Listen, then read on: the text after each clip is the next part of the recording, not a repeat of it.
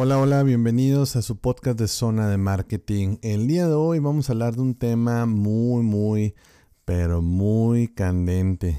¿Qué son y cómo se hacen? Y por supuesto, cómo podemos evitar una crisis en redes sociales. Bueno, a ver, ¿por dónde empezamos? Las crisis en redes sociales. ¿Quién no ha vivido una crisis en redes sociales? La verdad que las empresas o servicios hoy en día que no han vivido una, yo creo que son mínimos. Este, la verdad, eh, al momento nosotros abrir una red social, ya, ya ni siquiera tanto personal, sino de negocio, estamos expuestos a un ataque, por así llamarlo, ¿no? O a alguna crisis ¿por qué no?, en redes sociales. Una de las preguntas de las, de las que me hacía una vez un cliente eh, el año pasado, eh, recuerdo que él vivió una crisis de marca muy muy fuerte en redes sociales. Él se dedica al ámbito restaurantero, perdón.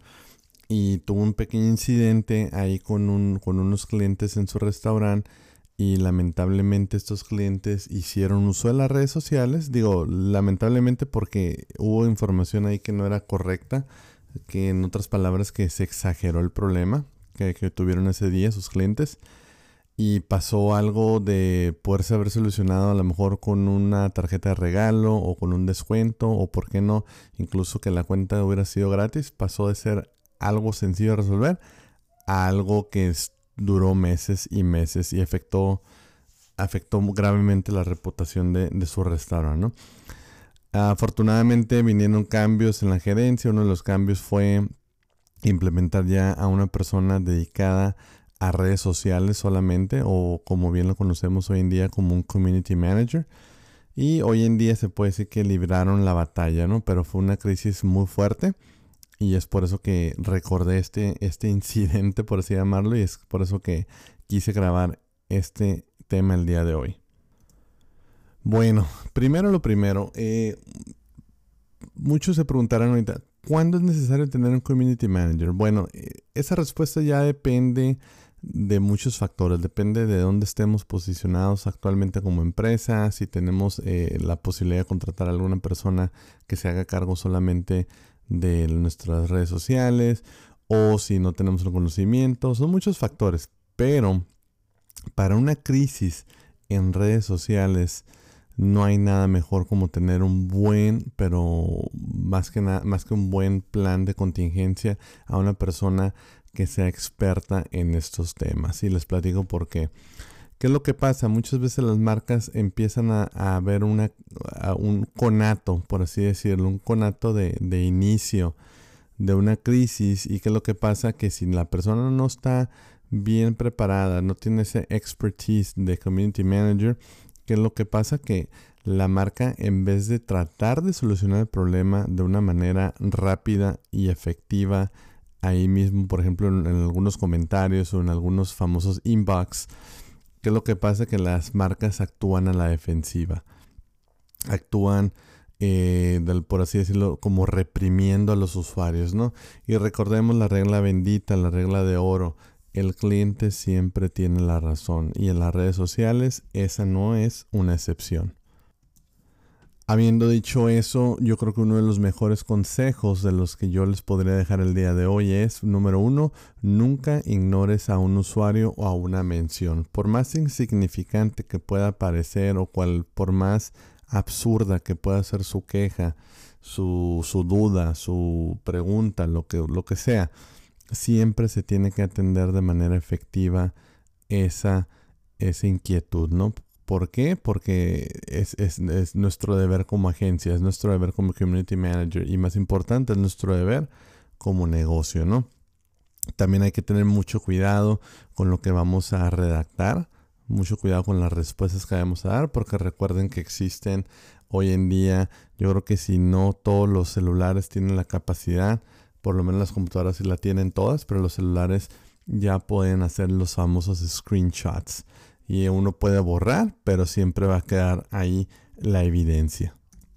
Otro consejo que yo les podría dejar el día de hoy sería monitoriza todo el tiempo. Siempre está alerta de tu nombre en redes. Siempre está revisando tus hashtags. Siempre revisa tus perfiles. Siempre revisa los buscadores. Siempre está monitoreando todo el tiempo tu marca, tu servicio, tu producto.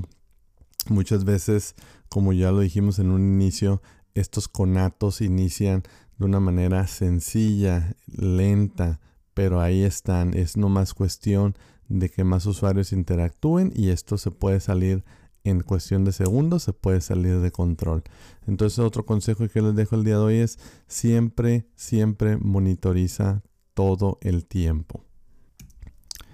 El último consejo que les quisiera dar también es escucha primero. Primero escucha qué es lo que te están pidiendo, cuál es su, su su queja, cuál es su sugerencia y después contesta, ¿no? Hay que tener mucho cuidado también con los famosos trolls. ¿Qué son los trolls? Son personas, usuarios, slash usuarios, que no están del todo contentos con nuestra marca, con nuestro servicio o porque no tuvieron una mala experiencia. Y el trabajo de ellos es ese, es trolear, por así decirlo, es hacernos quedar mal en todo momento y en todo espacio para generar esa imagen negativa. Digamos que son las personas que están alimentando de una forma negativa nuestras marcas y nuestros servicios, ¿no? Entonces es el, último consejo, escucha primero y contesta después, ¿no?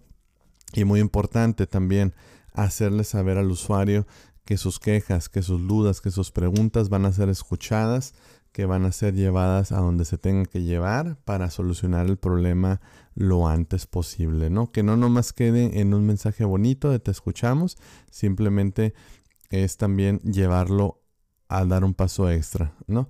Y si queremos hacer todavía más originales, más acertados con nuestros usuarios y recuperar su confianza al 100%, ¿por qué no?